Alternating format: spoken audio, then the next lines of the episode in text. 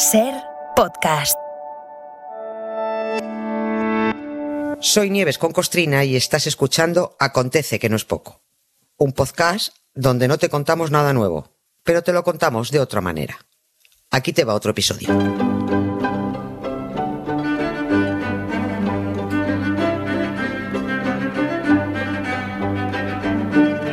Nieves con Costrina, buenas tardes. Buenas tardes. ¿Cómo Buenas. estás? Muy bien, muy bien.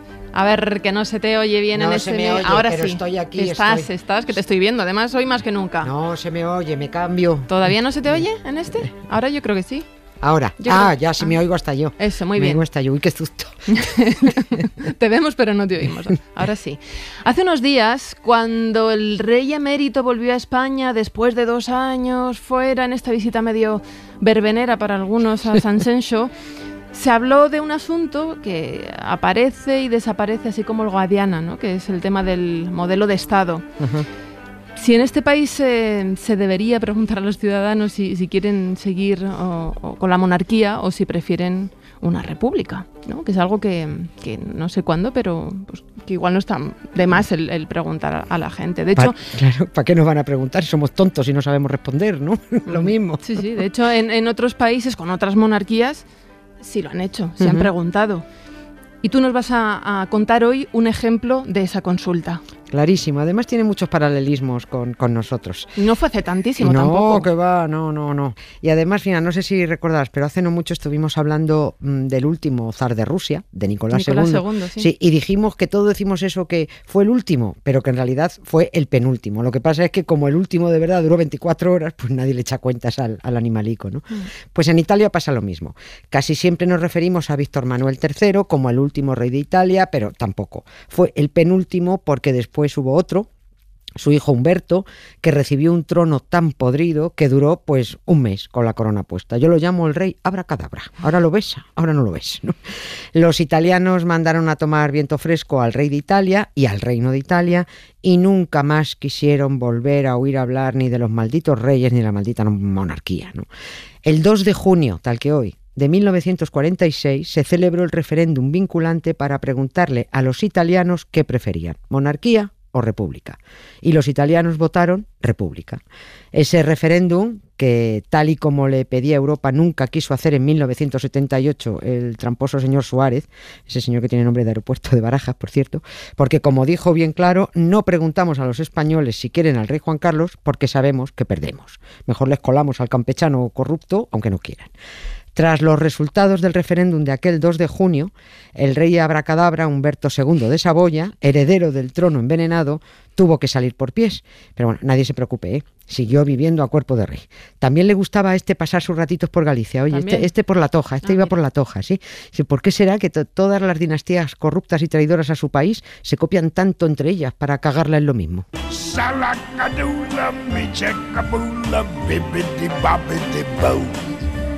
Put them together and what have you got? Bibbidi bobbidi boo. Salakadoola, me checkaboola. A ver, estamos hablando de que Italia decidió en referéndum acabar con su monarquía en 1946, solo Sí. un año después del final de la Segunda Guerra Mundial. Eh, está claro Sí. que una cosa estuvo relacionada con la otra. Totalmente, no fue consecuencia directa, ¿no? Está, está meridianamente claro. Me gustaría mm, situar primero la historia relatándola de un tirón para trasladar lo mejor posible cómo fue esa correlación de, la causa y el efecto, ¿no? Lo podemos hacer dándole incluso un ambientillo de cuento con el título El rey traidor y el dictador fascista. Además, en cuanto podamos contar, no tardando mucho el mismo cuento aquí en el Reino de España, pues el título nos va a servir exactamente igual. Venga, pues vamos allá con el cuento del rey traidor y el dictador fascista.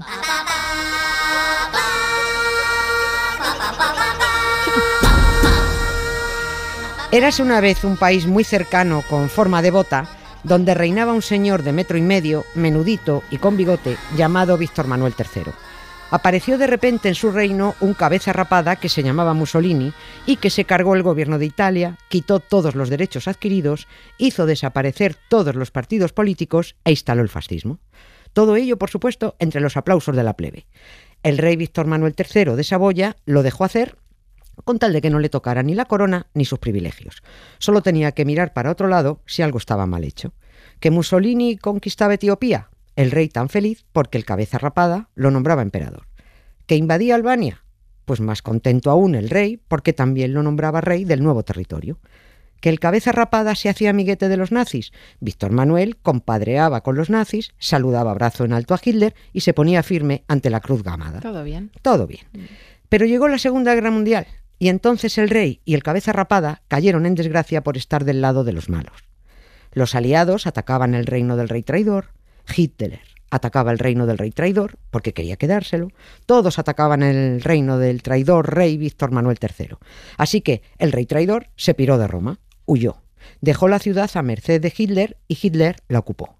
Pero el rey traidor, a la vez que abandonaba la ciudad, les dijo a sus súbditos, voy a seguir siendo vuestro rey, que lo sepáis mangurrianes. Pero me bajo a Bari, al sur de Italia, que hace mejor tiempo. El cabeza rapada se hundió con su fascismo y terminó colgado boca abajo en una gasolinera. Y entonces el rey traidor regresó a Roma y quiso engañar al mundo y a sus súbditos haciendo como que renegaba del cabeza rapada fascista y poniéndose del lado de los aliados. Pero ya era tarde, porque los italianos no eran bobos. Los italianos son italianos, no son españoles. De haber sido españoles, unos cuantos habrían ido con banderitas a recibirle, casi todos los medios de comunicación no habrían hablado de otra cosa que no fuera su regreso, con conexiones en directo indispensables. Indispensables, claro. Los gobernantes estarían llenando los informativos de bla bla bla bla bla bla bla, los periodistas correrían tras su coche al grito de Majestad, Majestad, ¿está usted contento de volver? Pero no, los italianos no eran españoles. Y tanto cinismo del rey Víctor Manuel, tanta hipocresía, tuvo un coste. Víctor Manuel intentó salvar los trastos de su trono abdicando en su hijo Humberto, aquí se llama Felipe, por si podía remontar su desprestigiada y cutre dinastía de los Saboya. Aquí estamos en las mismas, pero se llaman Borbones. Pero como esa era la abdicación de un mal tipo, un rey traidor y corrupto, en un hijo que solo era más de lo mismo, un mes después de esa abdicación, los italianos fueron a votar y votaron República. Fin de los Saboya, fin del Reino de Italia y fin del cuento. A ver, eh, tenemos resultados, supongo, de aquel referéndum en favor de la República. Sí, tenemos, tenemos. Hubo, además, claro, contados al, al- al voto. ¿no? Claro, claro. Hubo 12.718.641 votos a favor de la República, frente a 10.718.502 que preferían la monarquía. Dos millones justos de, de diferencia. Los reyes en Italia y en España siempre van a tener partidarios, lógicamente, pero no porque un rey sirva para algo, sino porque les sirve a ellos. Así ha sido y así es, ¿no? Los reyes no son, no son gente preparada intelectualmente, no son buenos gobernantes, solo vigilan que su culo esté a salvo, que esté a salvo el negocio para sus descendientes y para mantener sus privilegios, ¿no? La gente que está a favor de esos reyes, las instituciones que los apoyan, como la Iglesia Católica, por ejemplo, no es porque los crean capaces y buenos gobernantes, es porque si permanecen ellos, permanecen los privilegios de quienes les apoyan. Nadie con dos dedos de frente y mínimamente informado puede apoyar que el jefe de Estado de un país tenga semejante cargo porque así lo ha decidido un tal Dios. ¿Qué Dios? ¿Cuál de los tropecientos? ¿no? Porque las dinastías reinantes lo son por designación sagrada, mm, divina, así son. ¿no? Si además la figura de ese rey, como le ocurrió a Víctor Manuel o le ocurre a Juan Carlos y a Felipe, están íntimamente ligadas a la figura de dictadores fascistas como Mussolini, como Franco, bueno, pues el desprestigio y la degeneración de la corona eh, son, son evidentes. Voy a leer una frase referida al rey de, de Italia, que pronunció Benedetto Croce, es un escritor, un filósofo, un político liberal muy destacado, que dices tú, hola, ¿esta frase es de hace 80 años o es de ayer mismo? A ver, ¿Está hablando de Italia o está hablando de España? ¿qué dijo? ¿Qué dijo Benedetto Croce? Mira, dijo Benedetto Croce, mientras la persona del actual rey permanezca a cargo del Estado, sentiremos que el fascismo no ha terminado, que está atascado entre nosotros, que continúa corroído y debilitado, que volverá a emerger más o menos camuflado. Fin de la cita. Hala, a masticarla. Amore mio, da dove vengo io? Un bacio ed un addio sono la stessa cosa. Vieni con me, ti porterò dove la solitudine è un regalo più bello di una rosa. Lui era figlio dei ritardi del treno che fecero conoscere mamma e papà. Lei era bella come il cielo più nero, cercava il senso della vita nei bar. Fingevano di essere in un cinepanettone, perché lì la vita non, non sembra mai dura. E invece qua in questa fottuta provincia ci vuole del coraggio anche per aver paura. Fíjate, Nieves, que el otro día en la ventana al mundo estábamos hablando con los corresponsales de, de otras monarquías, ¿no? E, En otros países. Os oí, os oí, Sí, sigo muy de de los, cerca. de sí. los jarrones chinos. Y entonces dijo Joan Soles, para jarrones chinos, la que tenemos nosotros con los Saboya en, en Italia. Entonces, Joan nos contaba que hay todavía por ahí un, un Saboya que pretende recuperar el trono o que le indemnicen con una cantidad eh, absurda. ¿Y eh, este tipo quién es?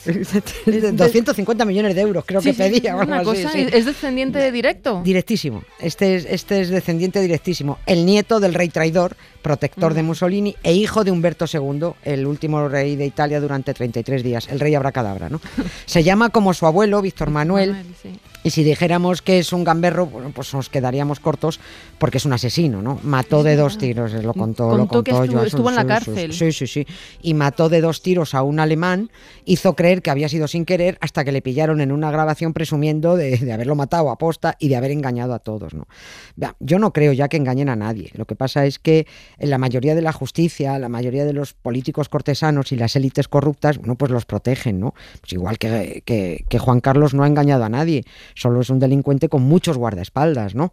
Oye, hasta cuando parece que, que le están atacando, solo es una maniobra de distracción para salvar a Felipe VI. Queda ahí.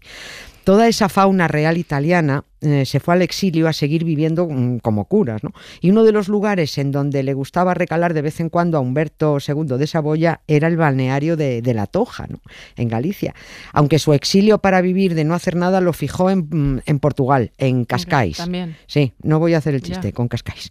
El rey traidor, sin embargo, el exilio lo disfrutó en Alejandría, en Egipto, donde se hacía llamar conde de Pollenzo. Tampoco voy a hacer el chiste. y al final cada uno se murió en su sitio. Oye, pero ni muertos, ni muertos dejaron de dar la vara con que querían volver a Italia y exigían ser enterrados en el Panteón de Roma, en eso que llaman los romanos el pastel de boda, porque una cosa así muy fea. ¿Y lo fueron? Que va, no, lo- los italianos les dedicaron una sonora pedorreta porque a los reyes no los quieren ya ni muertos allí. Pero hasta 2017 estuvieron dando la brasa. Han vuelto, pero no han vuelto donde ellos querían. Pero es que esta es otra historia que contaremos en otra ocasión.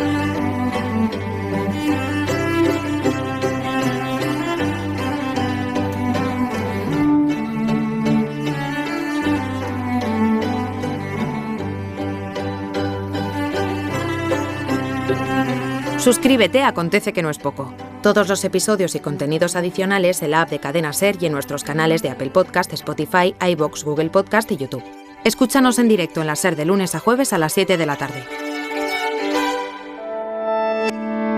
Cadena Ser. La radio.